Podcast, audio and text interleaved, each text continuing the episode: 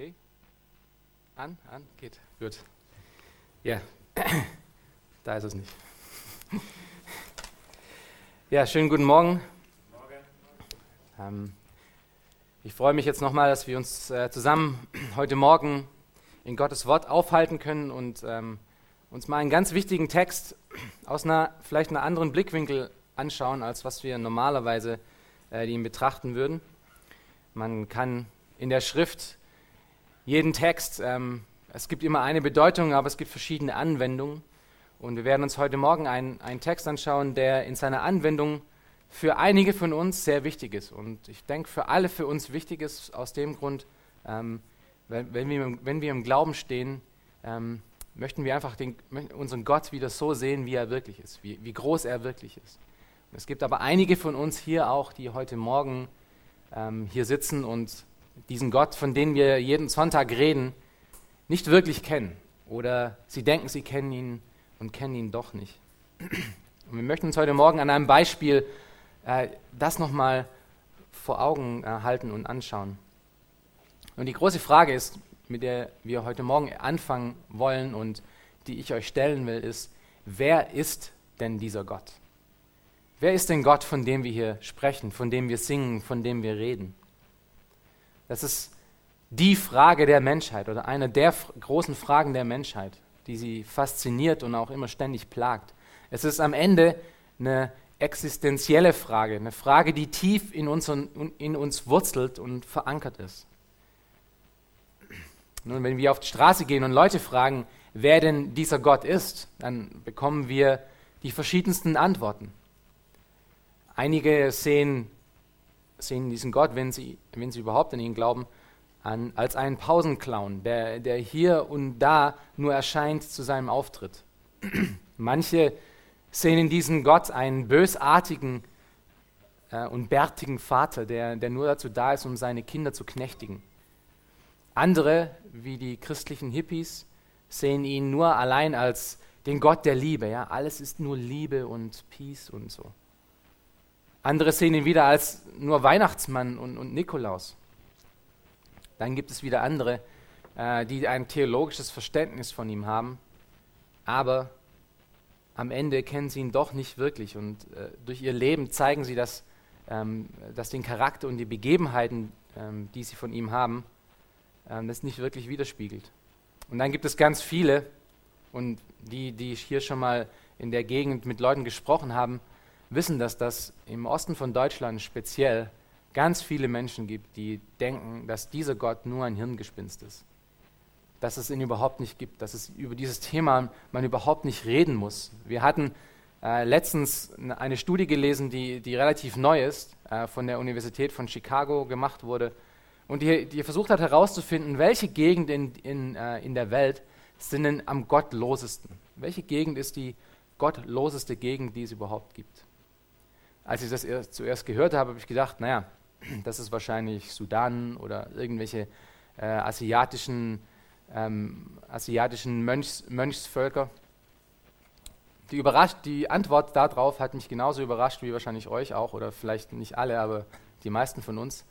Ähm, die gottloseste Gegend in der ganzen Welt, laut dieser Studie, ist der Osten von Deutschland. Gottloseste Gegend dieser Studie ist der Osten von Deutschland. Alle anderen Länder, alle anderen Gegenden haben zumindest ein Konzept, wenn nicht das Konzept, aber zumindest ein Konzept von einem Gott. Aber hier in dieser Gegend glauben die meisten Menschen überhaupt nicht mehr, dass es überhaupt sowas noch gibt. Darüber muss man gar nicht mehr reden. Und wenn wir dann diese Frage stellen, wer ist Gott, schwingt das hier in dieser Gegend natürlich extrem mit. Wir werden heute aber in dem Text, den wir uns anschauen, einen anderen Gott kennenlernen als den, den ich gerade genannt habe, als mögliche Antworten. Wir werden sehen, wie riesig und riesig groß dieser Gott doch ist und wie er die unscheinbarsten Menschen, so wie du und ich, zu den verrücktesten Entscheidungen bringt. Der Gott der Bibel ist die gute Nachricht, die gute Botschaft, welche die Welt nötig hat, um zu hören und welche die Welt auch bekommen hat. Und heute wollen wir uns diesen Gott der, der guten Botschaft aus einem Blickwinkel von einem ganz gewissen Menschen anschauen. Und von einem, von einem Menschen, den wir so sonst nicht vielleicht auf der Liste gehabt hätten, von jemand, der zum Glauben kommt. Schlagt euch eure Bibel mal in Josua Kapitel 2 auf. Wir sind im Alten Testament in Josua Kapitel 2. Ich werde nicht die ganze Geschichte vorlesen, das ist ein relativ langes Kapitel. Aber wir werden uns diese Geschichte mal kurz anschauen. Was ist denn da passiert in Josua Kapitel 2? Hier erstmal eine kurze Gliederung, wie wir dieses Kapitel aufteilen können. Also wir sehen in Vers 1, ähm, dass Josua ähm, die Speer aussendet. Und dann äh, sehen wir in, äh, auch im Vers 1, wie die Speer nach Jericho kommen und bei äh, Rahab einkehren. Dann sehen wir, äh, wie der König von äh, Jericho herausfindet, dass da Speer in der Stadt sind. Das ist von Versen 2 bis 3. In Versen 4 bis 7 sehen wir, wie Rahab die Speer ähm, rettet vor, von den Königsmännern. In Versen 8 bis 11 sehen wir Rahabs Glaubensbekenntnis. In den Versen 12 bis 13 bittet Rahab um Gnade. In den Versen 14 bis 15 gibt es ein Versprechen der Verspäher und ihre Flucht aus Jericho. In den Versen 16 bis 21 ähm, macht Rahab einen Bund zwischen sich und den Sperren. Und äh, in den Versen 22 bis 24 ähm, kehren diese Speer wieder zu Josua zurück. Lass uns aber am Anfang beginnen. Wo, wozu ist das Buch Josua überhaupt geschrieben worden? Und es ist geschrieben worden, um speziell zu zeigen, wie Gottes ewige Versprechen, die wir schon in den ganzen ersten fünf Büchern Mose gesehen haben, zum Großteil wahr werden. Und ganz speziell das Versprechen von Land. Das ist, wozu dieses Buch da ist. Es ist, um Israel zu zeigen, wie, kommen wir, wie sind wir in dieses Land gekommen? Wie ist es geschehen, dass wir dieses Land haben, was eigentlich früher den Kananiten gehört hatte? Das ist der Grund für dieses Buch. Und hier in Kapitel 1 ähm, sehen wir, dass, ähm, äh, dass der Anführer dieses Volkes, der jetzt Josua ist, früher war das Mose, er hat von, ähm, Josua hat von Mose übernommen, äh, sein Volk dazu aufgerufen hat, um, um diesen Einzug in dieses verheißene Land endlich vorzubereiten und endlich anzugehen. Wir sehen es in Kapitel 1. Also Israel stand ganz kurz davor, ganz knapp davor, Gottes Gnadengabe zu erlangen, Gottes Versprechen zu erlangen. Und es trennte sie hier in Kapitel 1 und 2 nur noch einen Fluss zwischen diesem Versprechen und, ähm, und sich selber. Und so sendet Josua nun Speer aus, um das Land, in das sie jetzt eindringen sollen, zu erkunden. Und speziell Jericho, weil Jericho liegt als Großstadt äh, sehr nahe an diesem Fluss, wo gerade Israel sich aufhält. Und äh, das scheint wohl der Modus operandi, also die Art und Weise, wie Menschen das damals gemacht haben. Wenn sie in ein fremdes Land gegangen sind und äh, eine Stadt einnehmen wollten oder ein Land einnehmen wollten, haben sie es erstmal ausgekundet, mit Booten beschickt. Und wir haben das vorher schon mal gesehen in 4. Mose 13. Ihr könnt euch an die Geschichte erinnern, wo die zwölf, zwölf Speer genau in dieses Land hineingehen und äh, sie kommen zurück und sagen, was? Schick uns bloß nicht dahin, das Land ist, äh, ist, schrecklich, da leben Riesen, die Städte sind viel zu groß. Und sie haben bestimmt Jericho gesehen, weil Jericho war eine Stadt, die sehr, sehr groß war. Und dann von diesen zwölf Speeren sind aber zwei zurückgekommen und haben gesagt, wir können es packen. Wer war das? Könnt ihr euch noch daran erinnern? Wo Josua und Kaleb, genau. Und Josua ist jetzt der Anführer. Und er schickt wieder Speer nach Jericho, um zu zeigen, um zu sehen, ähm, wie das aussieht. Und diese Speer mussten wohl ähm, über den Jordan schwimmen, um, ähm, um dorthin zu gelangen, weil der zu dieser Zeit gerade über seine Ufer ähm, gegangen ist. Und sie mussten da an den Wachhäusern von Jericho wohl auch vorbeilaufen. Und wir, wir lesen davon später in Vers 7. Und Damals, als sie nun ähm, zu Jericho angekommen sind, diese Speer, konnten sie sich wohl relativ leicht unter das Volk mischen, weil es war üblich, dass sich Menschen, ähm, äh, dass der Handel außerhalb der Stadt getrieben wurde. Und so war ein reges Raus und Rein in diese Stadt. Und so konnten sie sich äh, ziemlich unbemerkt in diese Stadt einschleichen. Da es aber schon ziemlich recht spät am Abend war, und die Stadttore bald geschlossen werden sollten, suchten die zwei Speer ein Übernachtungsquartier. Und wir können das am Anfang von Kapitel, äh, von Kapitel 2 lesen. Und die Frage ist nun, wo geht man denn als Späher hin? Ja? Als jemand, der sich nicht in einer Stadt auskennt, der nicht erkannt werden will? Nun, in dieser Geschichte ging diese Späher in ein Bordell. Wahrscheinlich gingen sie dorthin, weil sie sehr arm waren, erstens, nichts besaßen. Zweitens wahrscheinlich, weil sie vermuteten, dass man sie an dem Ort wahrscheinlich überhaupt nicht sucht. Sie kehrten somit bei Rahab ein und Rahab lernen wir kennen als eine Hure. Wir lesen die Verse 1 bis 2. Und Josua, der Sohn Nuns, sandte von Sittim heimlich zwei Männer aus, Kundschafter, und sprach, geht hin, seht euch das Land an und besonders Jericho. Und sie gingen hin und kamen in das Haus einer Hure namens Rahab und übernachteten dort. Vers 2. Es wurden aber dem König von Jericho berichtet, siehe, in dieser Nacht sind Männer von den Kindern Israels hierher gekommen, um das Land auszukundschaften. Also die Späher haben äh, ihre Aufgabe, die sie eigentlich gemacht haben, äh, um, um nicht entdeckt zu werden, nicht gut gemacht. Sie wurden nämlich entdeckt, haben wir gerade in Vers 2 gelesen. Und woher die Männer Israels wussten, äh, die Männer Jerichos wussten, dass die zwei Israeliter da sind, das steht hier nicht im Text. Sie haben es herausgefunden. Wir dürfen aber nicht vergessen, dass ähm, wie in allen Büchern und in allen Geschichten von der Bibel Gott immer in Kontrolle von allen Dingen ist von jeder Geschichtsentwicklung. Ähm, und dass diese Speer hier entdeckt wurden, war auch kein Zufall. Das ist nicht einfach so passiert. Das war kein Unfall, sondern Gott hat es zugelassen. Und wir werden se später sehen, wieso. Schaut euch nochmal Vers 3 an. Der König sandte nun ähm, Boten, um diese zwei Männer, diese zwei Speer ähm, zu verhaften. Vers 3. Da sandte der König von Jericho Boten zu Rahab und ließ ihr sagen, gib die Männer heraus, die zu dir gekommen sind und dein Haus eingekehrt sind, denn sie sind gekommen, um das ganze Land auszukundschaften. Der König wusste also äh, um die Ernst der Lage.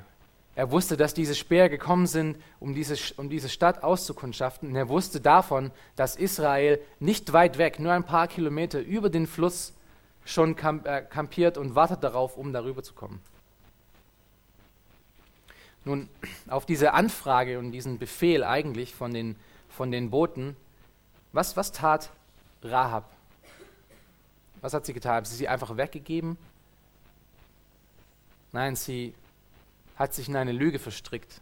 Vers 4. Die Frau aber hatte die beiden Männer genommen und verborgen und sprach nun, es sind freilich Männer zu mir hereingekommen, aber ich wusste nicht, woher sie waren. Das kann wohl noch stimmen. Und Vers 5. Und als man die Tore schließen musste bei Einbruch der Dunkelheit, da gingen die Männer hinaus. Ich weiß nicht, wohin die Männer gegangen sind.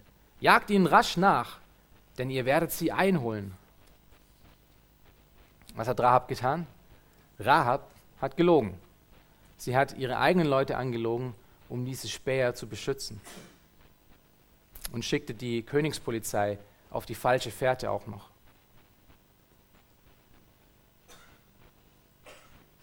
Wir können uns, wir können uns nun fragen, nun, wieso tut Rahab das?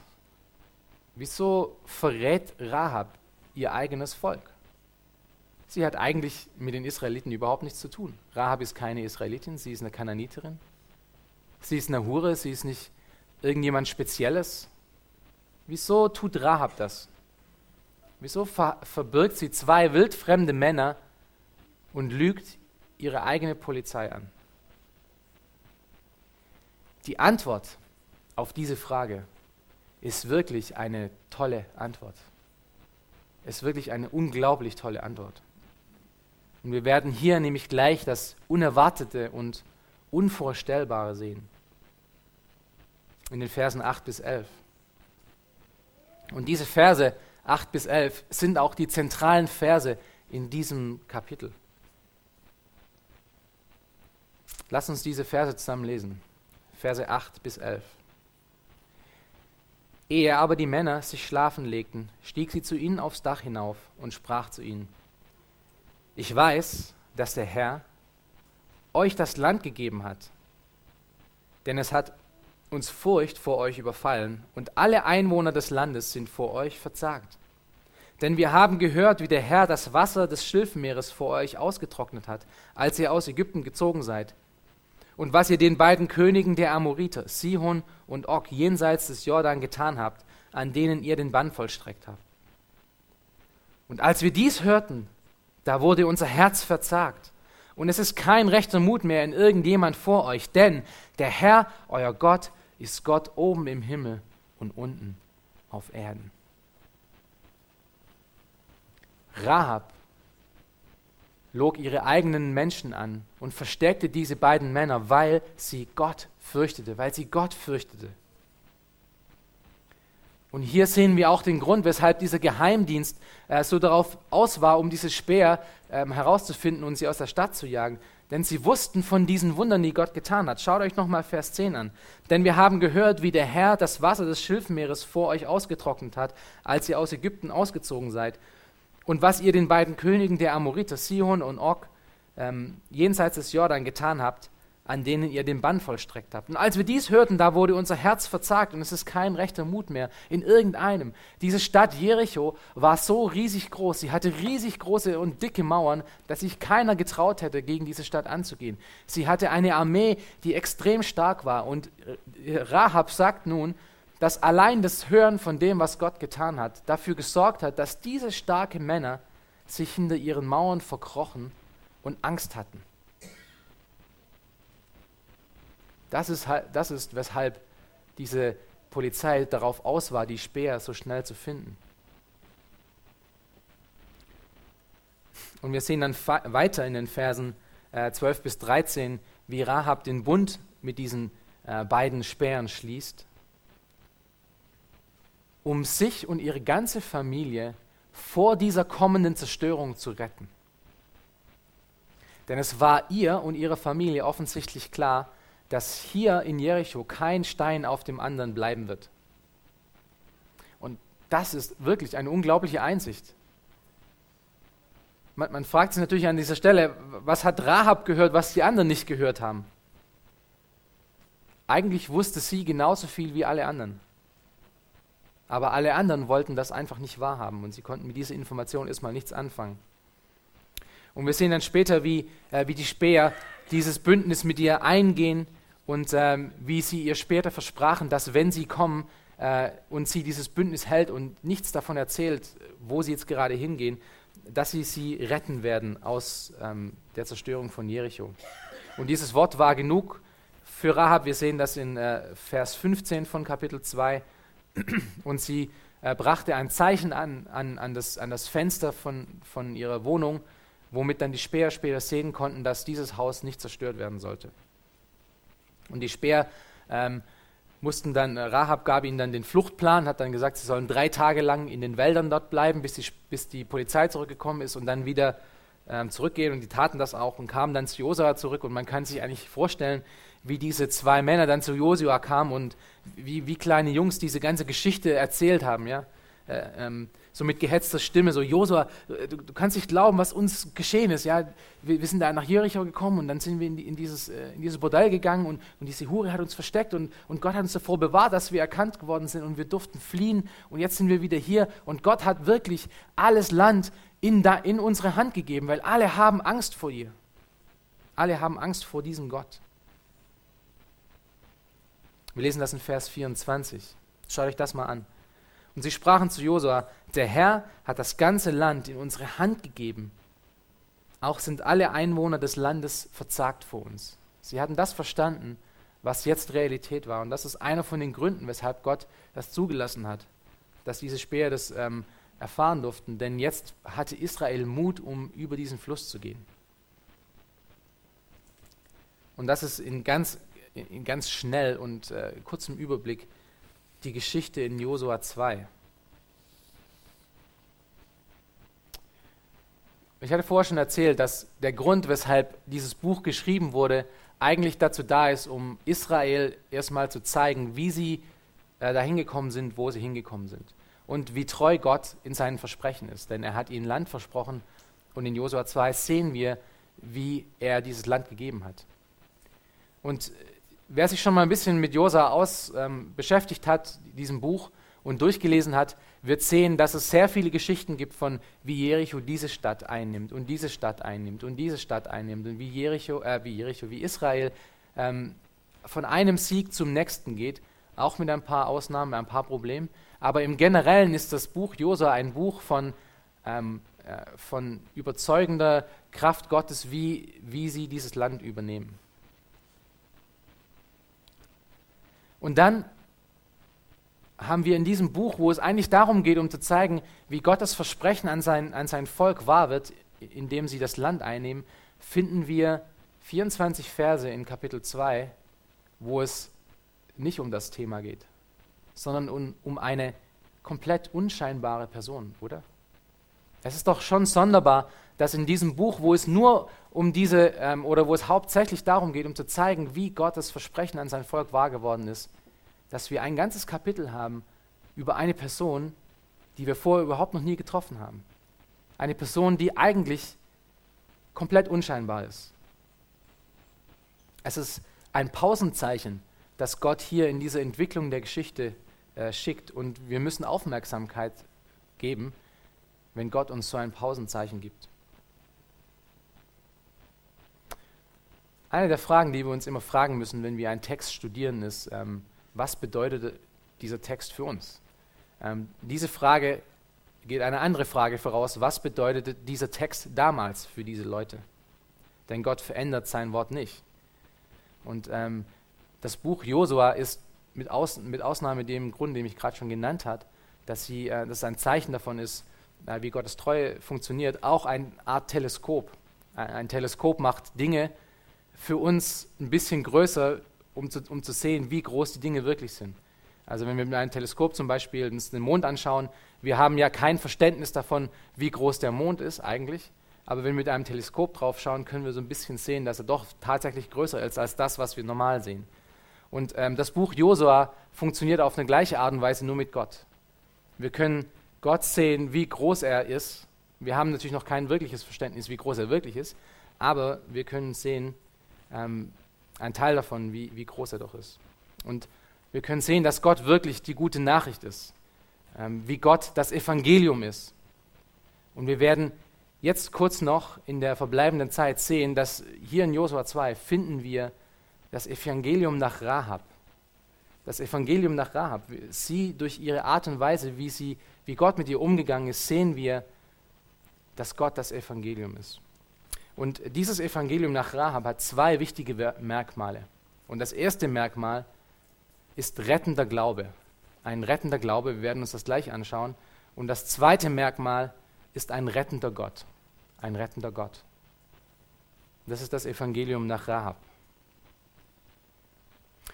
Äh, wie schon vorher gesagt, Rahab war ein Nichts. Sie war in ihrer Gesellschaft jemand, der äh, ziemlich ausgeschlossen war. Sie war nicht mal besonders religiös. Ähm, wir lesen nichts davon, dass sie eine Tempelhure war. Aber wir werden uns jetzt diesen rettenden Glauben erstmal anschauen. Den erst, das erste Merkmal von dem Evangelium nach Rahab, der rettende Glaube. Ihr müsst euch daran erinnern, dass es nicht anzunehmen ist, dass ähm, sie studiert war, dass sie groß Wissen hatte, dass sie nicht besonders gebildet war. Sie hatte damals keine theologischen Artikel, die sie lesen konnte oder ähm, irgendwelche Informationen über Völker und ihr Glauben. Sie hatte kein Google, sie hatte keinen Wikipedia, in denen sie irgendwelche Informationen über irgendwelche fremden Völker hätte äh, sich zusammensammeln können und herausfinden können, dass der Gott Israels wirklich groß ist.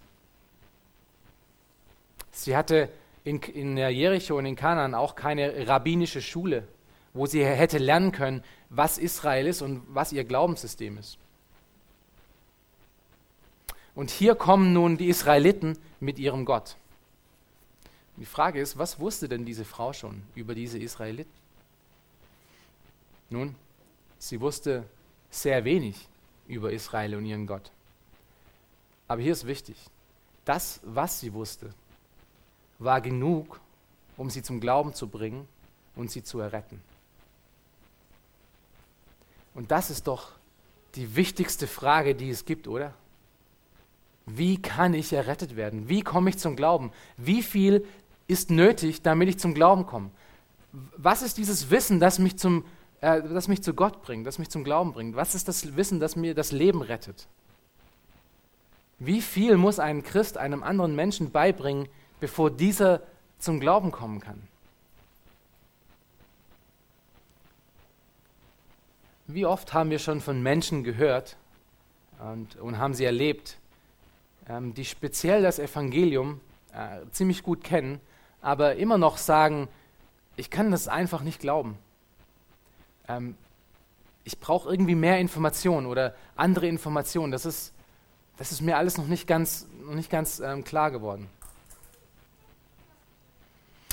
Wenn wir, wenn wir als Christen ein, ein Herz für die Verlorenen haben, und das sollte jeder Christ auch haben, das sollte wirklich Teil eines jeden christlichen Herzens sein, dann sind wir diesem, diesem Druck ständig ausgeliefert, dass Menschen was über Gott wissen, dieses Wissen sie aber nicht errettet hat oder nicht genug für sie ist oder sich dafür nicht interessieren.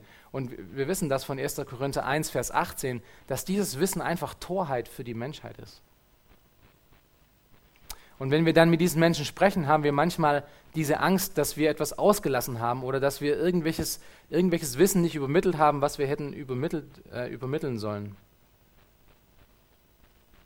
Das ist für uns Christen, aber für die, die heute Morgen hier sitzen und nicht richtig wissen, wo sie stehen, ist das genauso wahr. Du hast das Wort vom Kreuz schon oft gehört. Ähm, vielleicht mehr schlecht als recht aber du hast vielleicht die Bibel auch schon einige Male gelesen. Und vielleicht sitzt du ja hier heute Morgen und würdest dir eigentlich auch gerne glauben. Aber irgendwie bist du doch noch nicht so davon überzeugt, weil dir vielleicht irgendwie die richtige Information noch fehlt. Irgendetwas, vielleicht, vielleicht ein gutes Argument oder eine tiefgehende Geschichte oder vielleicht noch ein besseres Zeugnis. Vielleicht sitzt du ja heute Morgen hier, wie die Kanaaniter in Jericho hinter den Mauern gesessen sind. Vielleicht sitzt du heute Morgen hier hinter den Mauern deines Unglaubens und hast von Gott gehört, aber noch nichts gesehen. Wie auch immer, die Geschichte von Rahab heute Morgen wird dich nicht kalt lassen, kann dich nicht kalt lassen. Sie wird durch ihr Beispiel an dich heute Morgen ganz wichtige Fragen stellen. Aber nochmal eine Frage an euch. Was wusste denn Rahab schon? damit sie zum Glauben kommen konnte. Rahab wusste nicht viel. Sie hatte keine zehn Gebote, die sie kannte, und das macht auch, den, äh, macht auch Sinn, dann, dass, dass sie gelogen hat, denn sie wusste nichts von, äh, von dem Gebot, das sagt, sie, du sollst nicht lügen. Rahab kannte die zehn Gebote nicht. Sie kannte Gott nur vom Hören sagen. Sie hat ihn noch nie gesehen, anders wie die Israeliten, die ihn ständig erfahren haben. Rahab hatte wohl nichts von dem Drama mitbekommen, ähm, wie Gott sein Volk am Berg Sinai angesprochen hatte. Sie hatte keine Doktorarbeit darüber gelesen, die eindeutig und mit irgendwelchen empirischen Argumenten bestückt aufzeigt, dass dieser Gott wirklich und tatsächlich ist. Rahab hatte auch keine mystische Erfahrung, irgendeine Vision, irgendeine Vision von brennendem Licht oder irgendeiner Donnerstimme. Sie hatte auch nicht eine äh, sogenannte Flaschengeisterfahrung, wo sie für einen besseren Job gebetet hat und ihn dann bekommen hat und gesagt, ja, diesen Gott, den kann ich mir auch noch zu meinem Leben irgendwie dazu addieren. Nein, Rahab wusste nicht viel über Gott. Um mal ganz ehrlich zu sein, die meisten Menschen in Deutschland oder sagen wir mal die meisten Menschen in der Welt äh, wissen mehr über Gott, als Rahab wusste. Sie wusste nicht viel, aber das, was sie wusste, hat gereicht, um, um eine wichtige Entscheidung in ihrem Leben zu treffen und dabei ihr ganzes Volk zu verraten. Und ich frage mich, wie ist es bei dir heute Morgen? Wie steht es mit dir? Für Rahab war dieser Gott so real, dass sie diese, dieses Risiko eingegangen ist, um ihr ganzes Volk, ihre ganze Stadt zu verraten.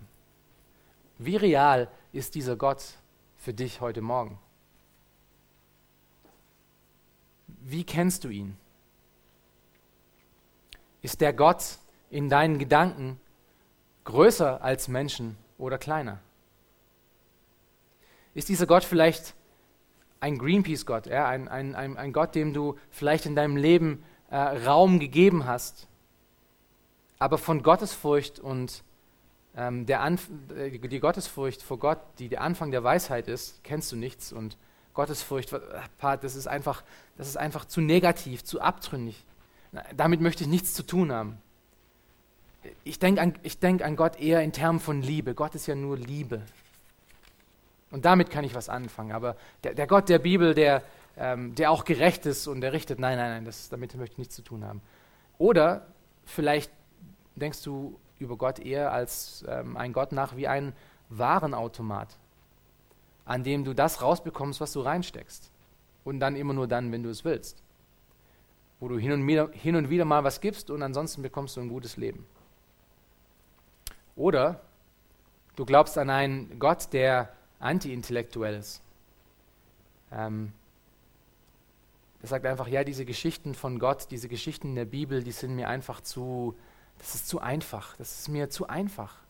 Ähm, so ein komplexes Wesen muss doch viel komplexer sein. Es kann doch nicht sein, dass dieser Gott so einfach ist, wie er in der Bibel steht. Vielleicht wäre es dir lieber, wenn, wenn er in großen philosophischen Dichtungen kommen würde, die man fast kaum lesen kann. Und da, vielleicht hat dir dann äh, dieser Gott wirklich eine Realität in deinem Leben. Oder du sitzt heute Morgen hier und hast eine Sicht von Gott, äh, die farblos ist. Du hast schon so viele Predigten gehört. Du hast schon die Bibel so oft gelesen, so viele Bücher gelesen in deinem Leben. Du hast vielleicht sogar studiert darüber. Aber dieser Gott ist dir einfach farblos fade, öde geworden. Er ist blass, wie ein fieberhaftes Kind in deinem Leben. Du hast seinen Namen schon so oft gehört, dass er dir relativ egal geworden ist irgendwie. Und all diese Einstellungen, von denen ich gerade geredet habe, all diese Einstellungen sind wirkliche Tragödien. Sind wirkliche Tragödien. Lass uns nur nochmal Rahab anschauen. Denn Rahab obgleich sie auch nicht viel wusste, wusste sie doch das. Und schaut euch nochmal Vers 11 an. Dass der Herr, euer Gott, ist Gott oben im Himmel und unten auf Erden. Das ist eine einfache Sache. Gott, euer Gott, ist oben im Himmel und unten auf Erden. Er ist Gott über alles. Sie hatte Furcht vor ihm. Diese Aussage spricht davor, dass sie wirklich Furcht und Ehrfurcht vor diesem Gott hatte. Rahab kannte ihre Leute, sie, sie kannte ihre Umgebung. Sie wusste, äh, dass diese Leute von Gottes Wundertaten gehört haben, aber sich vor Gott nicht fürchteten. Und sie war dazu bereit, ihre ganze Stadt und ihr ganzes Volk zu verraten, um auf der richtigen Seite zu stehen. Denn sie hatte vor Gott mehr Furcht und Angst als vor ihren eigenen Leuten. Und das erinnert ganz stark daran, was, äh, was Christus in Lukas 14, Vers 26 gesagt hat. Als er gesagt hat, wenn jemand zu mir kommt und hasst nicht seinen Vater und seine Mutter und seine Frau und Kinder, Brüder und Schwestern, dazu aber auch sein eigenes Leben, so kann er nicht mein Jünger sein. Das ist eine krasse Aussage. Und das ist Jesus, das hier das sagt.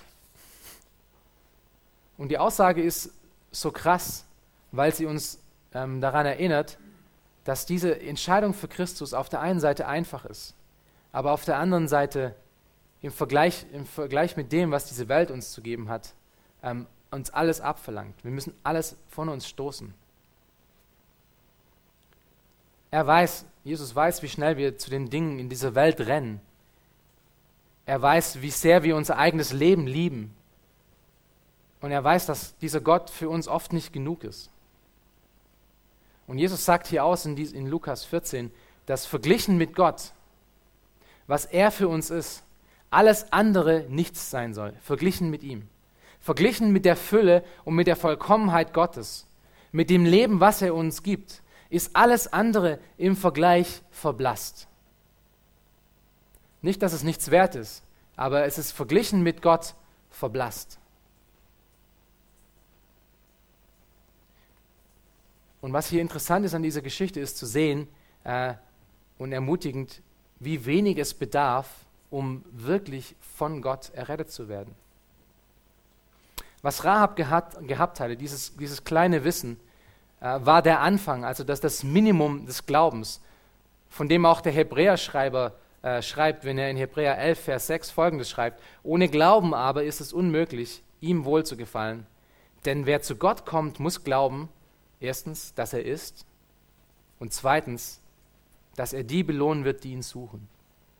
Und das war Rahab.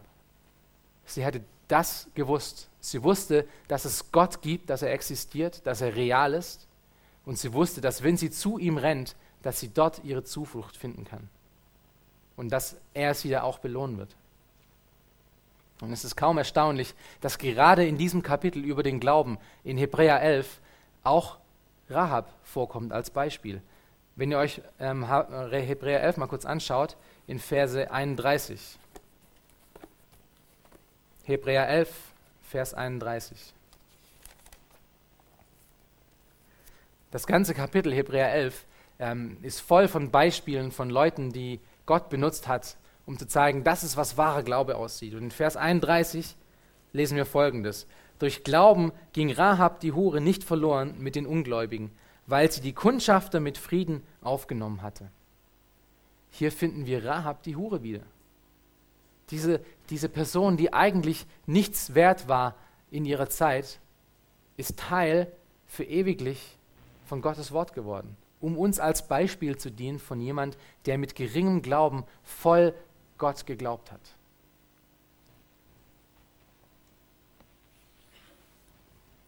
Zum Beispiel wird sie auch in der, in der, ähm, in der Geburtsgeschichte und in, in, der, in der Ahnengeschichte von Christus auch erwähnt. Sie ist auch Teil davon.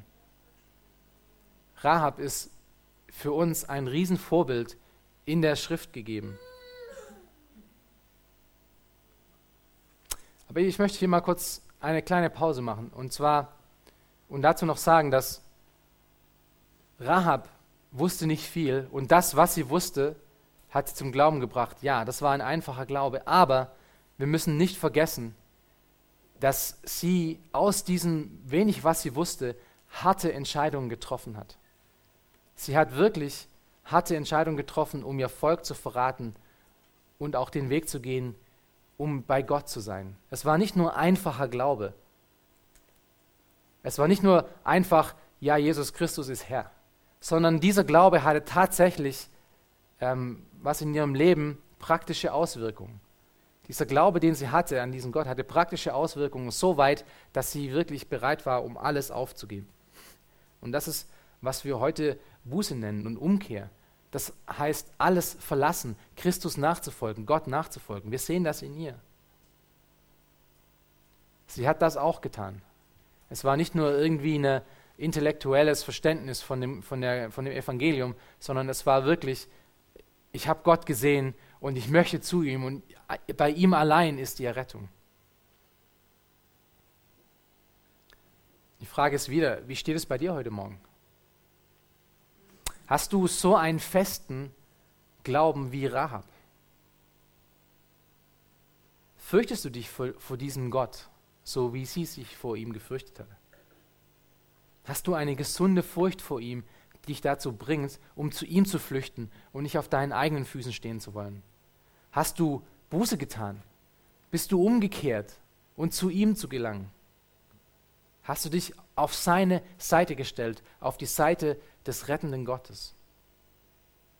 Und das ist das zweite Merkmal von dem Evangelium nach Rahab. Das erste war der rettende Glaube und wir haben das bei Rahab gesehen, dass obwohl sie so wenig wusste, sich vollkommen auf Gott gestürzt hat. Und jetzt das zweite Merkmal ist der rettende Gott. Und das ist wieder mal, wie eigentlich überall in der Schrift, steht dieser Gott eigentlich im Zentrum von allen Geschichten. Es geht nicht um Rahab. Rahab ist uns ein Beispiel, ja. Am Ende geht es aber um Gott. Er steht zentral in dieser Geschichte. Wir haben jetzt nun viel Zeit verbracht, um über den Glauben zu sprechen, äh, den Rahab hatte. Aber wir haben jetzt noch nicht viel Zeit damit verbracht, um herauszufinden, wer denn dieser ist, an den sie geglaubt hat. Gott hat sich in dieser Welt und speziell auch in dieser Schrift nicht ohne Zeugnis gelassen. Und wir haben gelesen, was, was Rahab ähm, erfahren hat und was die Kananiter von Gott wussten. Er hat sich durch diese zehn Plagen, die er in Ägypten gebracht hat, ähm, wurde er bekannt, auch in Kanaan.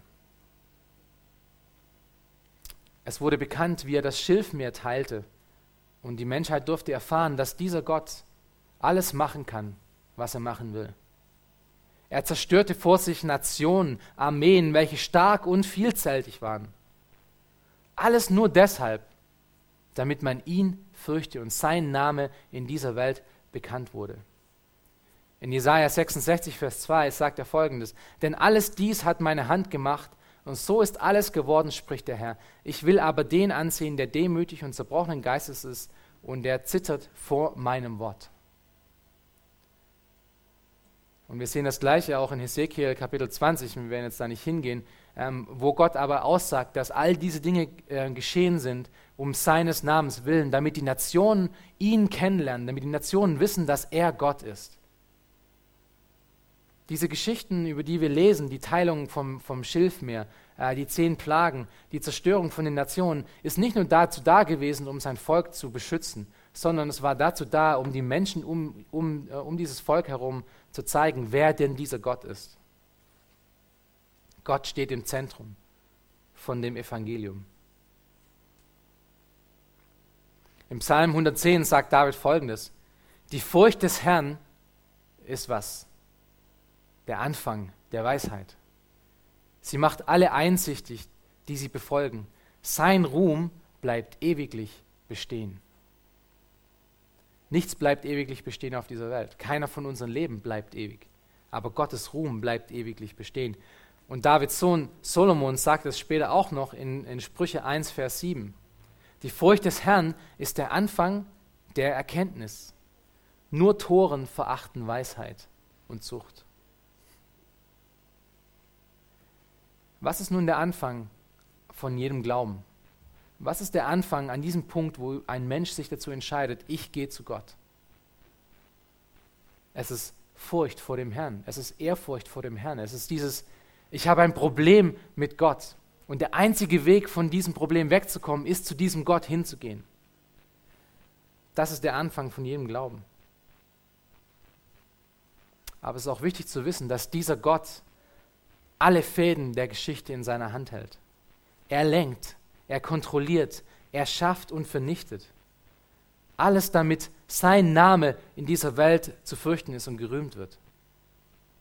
Und dass er alleine Gott ist. Und er lenkt auch unsere Geschichte heute so, unsere persönliche Geschichte. Und er lenkte diese Geschichte von Rahab, damit die Kanaaniter seine Taten hörten er brachte die Furcht vor ihm in ihre Herzen, damit sie keinen Mut mehr hatten. Und wir hatten das gelesen. Er ließ diese zwei Speer äh, aussenden nach Jericho. Er ließ sie zu Rahab in das Haus kommen. Er ließ sie entdecken und ähm, er ließ Rahab eine Lüge erzählen oder ließ es zu, dass Rahab diese Lüge erzählen durfte. Er wirkte es so, dass sie fliehen mussten und er hat es so vorbereitet, dass diese Hure, bei die, wo diese zwei Speer untergekamen, ähm, auch von seinen Taten schon gehört hatten. Und er, und er brachte die Speer und diese Frau zusammen. Und er gebrauchte diese ganze Situation dazu, um diesen einen Mensch hinter diesen Riesenmauern in dieser Riesenstadt zu erretten. Wir sehen Gott am Werk in dieser Geschichte. Wir sehen Gott am Werk, wie er herunterlangt, um diese eine Person herauszuziehen. Und wir haben das in allem unseren, die wir im Glauben stehen, Leben schon erlebt. Wenn wir Gott am Werk sehen, sehen wir äh, Gründe, die wir vielleicht an einer Hand abzählen können. Aber in, in der Tatsache hat Gott viel, viel mehr Gründe, viel, viel mehr Dinge, die er zur gleichen Zeit tut. Denn er ist der Einzige, der außerhalb von Raum und Zeit lebt. Er ist der Souveräne, der Allmächtige, der alles tun kann zu jeder Zeit. Er ist der Gott in der Mitte von einem Gericht von Nationen, was hier gerade auch in Kanaan passiert. In der Mitte von der Geschichte von der Heilsentwicklung, in der Mitte von der Geschichte von den Versprechen zu seinem Volk, setzt er ein Pausenzeichen und holt eine Frau, die, sich sonst, die sonst nichts verdient hätte, hinter diesen dicken Mauern hervor. Er ist der Gott, der Glauben wirkt und er ist der Gott, der Glauben erhält.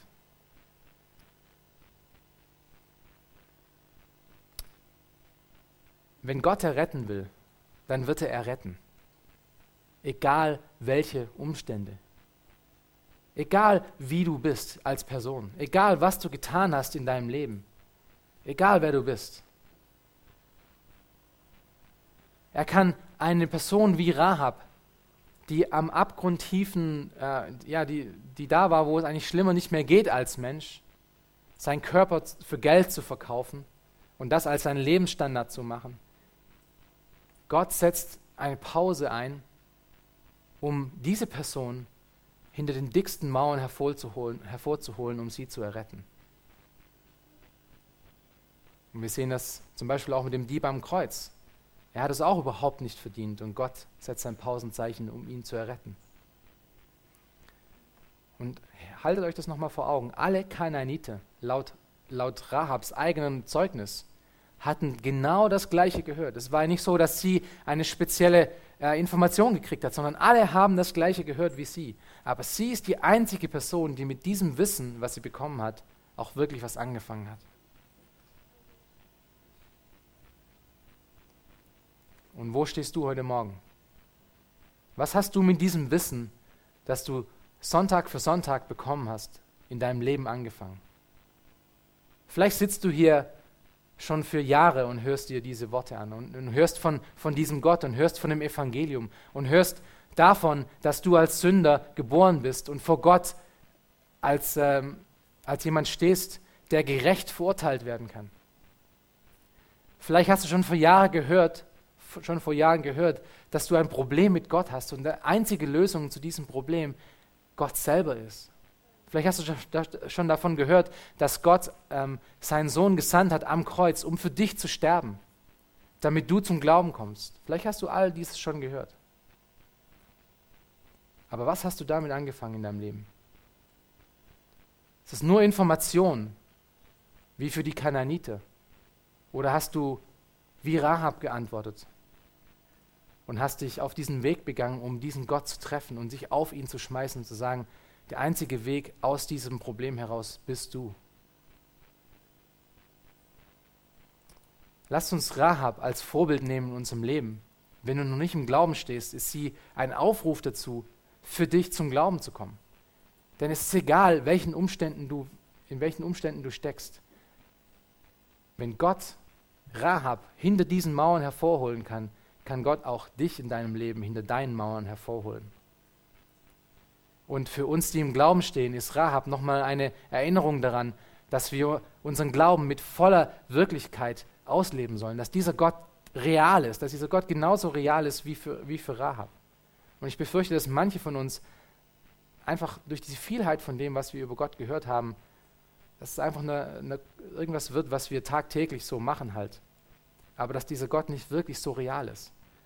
Rahab erinnert uns wieder daran, dass dieser Gott wirklich real ist. Und sie hat durch ihr, durch ihr Zeugnis, durch ihr Beispiel gezeigt, was es bedeutet, ihm nachzufolgen. Und es ist nicht nur irgendwas, was sich hier rausgezogen hat, sondern wir haben das gesehen. Sie wird uns in Hebräer 11 als Beispiel dargestellt. Als Beispiel von jemand, der geglaubt hat. Und diese Frage, die Frage ist, wie glaubst du in deinem Leben? Glaubst du genau auf die gleiche Art und Weise? Mit voller Überzeugung, dass es diesen Gott gibt? 아멘.